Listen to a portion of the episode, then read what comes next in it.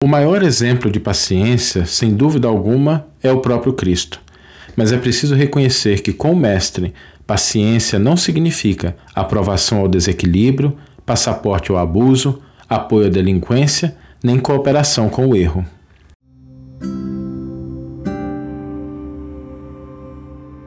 Você está ouvindo o podcast O Evangelho por Emmanuel um podcast dedicado à interpretação e ao estudo da Boa Nova de Jesus através da contribuição do benfeitor Emmanuel. A reflexão de hoje é sobre a paciência, como exercê-la e vamos falar a verdade, tá?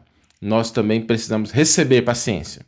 Muitas vezes a nossa intemperança, às vezes a nossa impaciência, às vezes as nossas ações requerem paciência do semelhante, e é importante que a gente entenda o que é que significa essa virtude da paciência.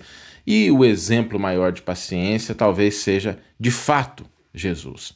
Porque Jesus nos ajuda a entender o que significa essa paciência de uma maneira que ela não seja uma paciência indiferente, nem uma paciência conivente, nem uma paciência que significa simplesmente a gente se afastar das responsabilidades, né?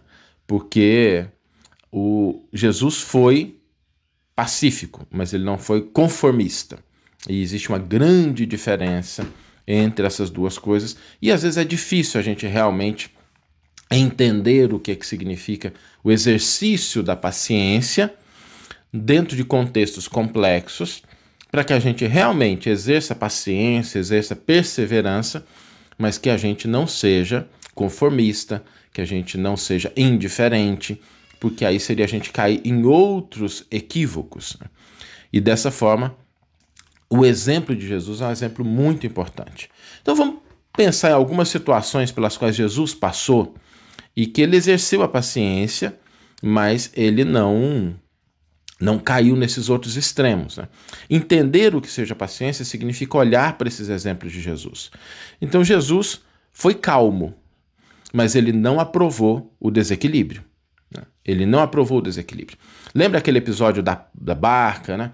A barca que está cruzando o lago de Genezaré, e aí vem uma grande tormenta, e os discípulos ali é, começam a se desesperar, a se desequilibrar, e Jesus está dormindo. Ou seja, Jesus estava calmo, e aí, diante daquela atitude dos apóstolos, ele se levanta, repreende a tempestade, mas volta-se para eles e lhes pergunta, né? Aonde está a vossa fé? Ou seja, é manter a calma, mas não é aprovar o desequilíbrio. Não, Jesus não sentou e falou assim: Nossa, realmente, né? Que situação complicada, né? Tava todo mundo aqui quase morrendo, né? Se vocês não me acordam. Não. Jesus repreendeu a tempestade e apontou a falta de fé dos apóstolos naquele momento. Isso é que é manter calma. Manter a calma é a gente ter uma atitude serena diante das circunstâncias, mas a gente não se deixar levar pela intemperança das outras pessoas. Eu não sei se vocês já viram isso, não sei quem ainda está é, viajando, né? Mas na época que a gente estava viajando, é, passando por aeroporto, era muito curioso porque às vezes alguma pessoa ali, na hora que o voo atrasava, né? Aí uma pessoa ficava mais exaltada e aí, cinco, seis se reuniu em torno dela e começaram a ficar exaltado também. Então, calma é a gente ter serenidade, mas a gente não aprovar o desequilíbrio, a gente não ser conivente com ele. Jesus compreendia, compreendia todos os equívocos, mas ele não permitia o abuso. Né? Ele aceitava que algumas pessoas não tivessem determinada atitude correta e ele compreendia a limitação das pessoas. É importante que a gente compreenda. Às vezes a pessoa simplesmente ela está equivocada, ela está passando por um momento difícil, mas isso não significa que a gente vai permitir o abuso, permitir a persistência no mal, a persistência no erro. Talvez um dos grandes exemplos seja Jesus com a mulher adúltera, em que depois que todos se afastaram ali, ele pergunta para aquela mulher: mulher, onde estão os que te condenavam? E ela diz: todos se afastaram. E ele diz: eu também não te condeno, mas de futuro não tornes a pecar. Ou seja, é compreender a fragilidade, mas não é deixar de alertar para que o erro não continue, para que ele não prossiga, para que ele não persista. Isso é que é compreensão. Jesus buscava a harmonia com todos, está bem com as pessoas, mas ele não apoiava a delinquência. Ele não apoiava o equívoco. Tanto é que diante dos fariseus, ele diz assim: é, Vós não entrais no reino dos céus e nem permitir que as outras pessoas entrem. Então, ele buscava manter um certo equilíbrio, mas não deixava de corrigir o erro, de apontar a falha, sem farpas de irritação. Ninguém pode imaginar Jesus gritando com as pessoas, isso é incompatível com a figura do Mestre, mas era, era aquela firmeza amorosa. Jesus tinha a tolerância, mas a brandura, mas ele não era conivente com o erro. Talvez uma das maiores lições de Jesus seja o retorno dele. Porque venhamos e convenhamos, depois de ter passado pela vida que Jesus passou, ter sofrido o que ele sofreu, né, ter recebido incompreensão, ter recebido escárnio, ter recebido a crucificação, ele poderia chegar no plano espiritual e falar assim: gente, agora chega, né? Agora já, já tive paciência demais, já tolerei, já deixei os ensinos, já curei as pessoas, já, agora né, chega, né, já fiz a minha parte. Né, não aguento mais. Mas, obviamente, que isso seria incompatível com a figura do Mestre, e Jesus é tão amoroso que ele volta logo depois. Logo depois da crucificação, ele retorna. Mas ao retornar, Jesus nos dá também uma lição do que, que seja a perseverança, a paciência. Ele poderia voltar no espetáculo grandioso da ressurreição diante dos fariseus, diante dos doutores da lei, dos sacerdotes do templo. Porque ali, onde tinham aquelas pessoas mais afeitas ao estudo da lei antiga, talvez o fenômeno da ressurreição tivesse produzido algo grandioso, algo que só lapasse as bases. Mas Jesus conhecia o coração daquelas pessoas. Então Jesus tem um compromisso com o bem e não com a desforra, e não com a vingança, e não com o orgulho. Jesus aparece não aos sacerdotes, aos fariseus, aos doutores da lei, mas aos apóstolos simples. E ao fazer isso, ele nos dá uma lição muito importante de paciência e perseverança. Porque não dá para a gente exercer paciência e perseverança sem raciocínio, sem inteligência, sem estratégia. Porque quando a gente fala de paciência e perseverança, é preciso que a gente entenda que isso é olhar a situação do mundo, entendê-la tal qual ela é e buscar nas engrenagens, naquele contexto, qual a melhor forma de resolver aquele problema, sem farpas de irritação, sem condenação, sem intolerância, mas agindo com estratégia, agindo com inteligência, para que a gente não se perca na ausência da paciência e da tranquilidade interna.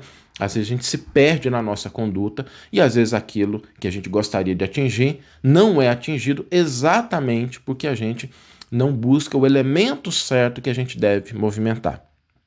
Então, o retorno de Jesus, para mim, é um exemplo muito importante, porque ele não desiste da criatura humana, logo depois da, da, da crucificação, ele retorna, mas ele não retorna de qualquer forma.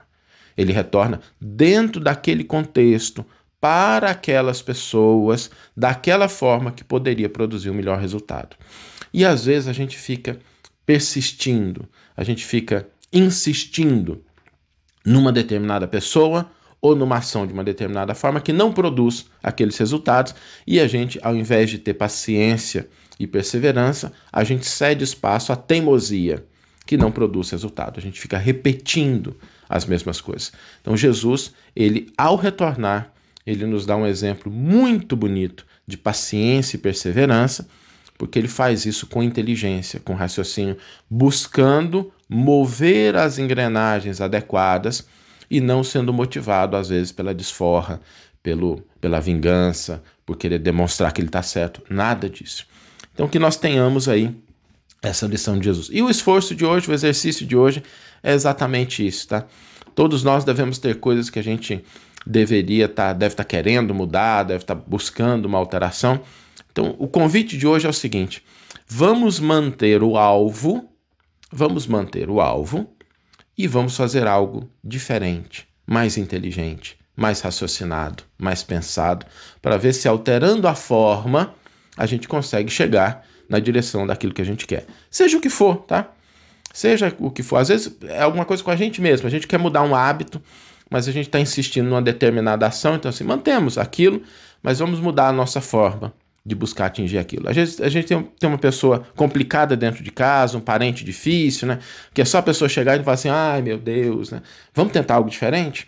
Vamos tentar um bom dia, vamos tentar uma palavra de amizade, vamos tentar uma ação é, diferenciada, algo que favoreça a pessoa. Às vezes a gente está sofrendo muito abuso, às vezes a gente está numa situação de pressão e a gente está tolerando. Vamos tentar algo diferente? Vamos tentar algo assim, não? Olha, hoje para Hoje eu não vou aceitar abuso, hoje eu não vou aceitar intolerância. Então, o convite hoje é o seguinte: a gente não perder de vista o que a gente quer, mas a gente buscar com mais inteligência, entendendo que é importante ter calma, mas não aprovar a delinquência, ter compreensão, mas não permitir o abuso, buscar a harmonia, mas não apoiar a delinquência, ser tolerante, mas não compactar com o erro. Então, a gente buscar algo diferente dentro desse contexto. Vamos ler agora a íntegra do versículo e do comentário que inspiraram a nossa reflexão de hoje. O versículo está em Lucas 21, 19 e nos diz o seguinte: Com a vossa perseverança adquiram as vossas almas. E o comentário do Emmanuel está intitulado Paciência em Estudo.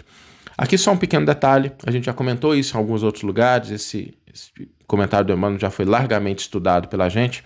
Aqui tem um problema de tradução, que a gente vai ver que no comentário do Emmanuel, Emmanuel utiliza sim o conceito de perseverança, mas na época em que o comentário foi escrito, né, lá no, na metade do século passado, as traduções ainda não, vi, não haviam capturado esse detalhe e elas traziam paciência nesse versículo, mas quando a gente vai para o grego, para o pomonê, a gente não vai entrar em detalhe técnico aqui, não é o objetivo da nossa manhã, mas o pomonê ele significa essa perseverança. E a gente vai ver pelo comentário como é que Emmanuel comenta o original, porque ele teve acesso, na segunda Joana de Andes, aos originais que estão na espiritualidade. Paciência em estudo. Todos necessitamos de paciência uns para com os outros, mas compete-nos igualmente a todos estudar a paciência em sua função educativa. Paciência é serenidade, calma, porém não é aprovação ao desequilíbrio. É compreensão, entendimento. No entanto, não é passaporte ao abuso. É harmonização, ajuste. Todavia, não é apoio à delinquência.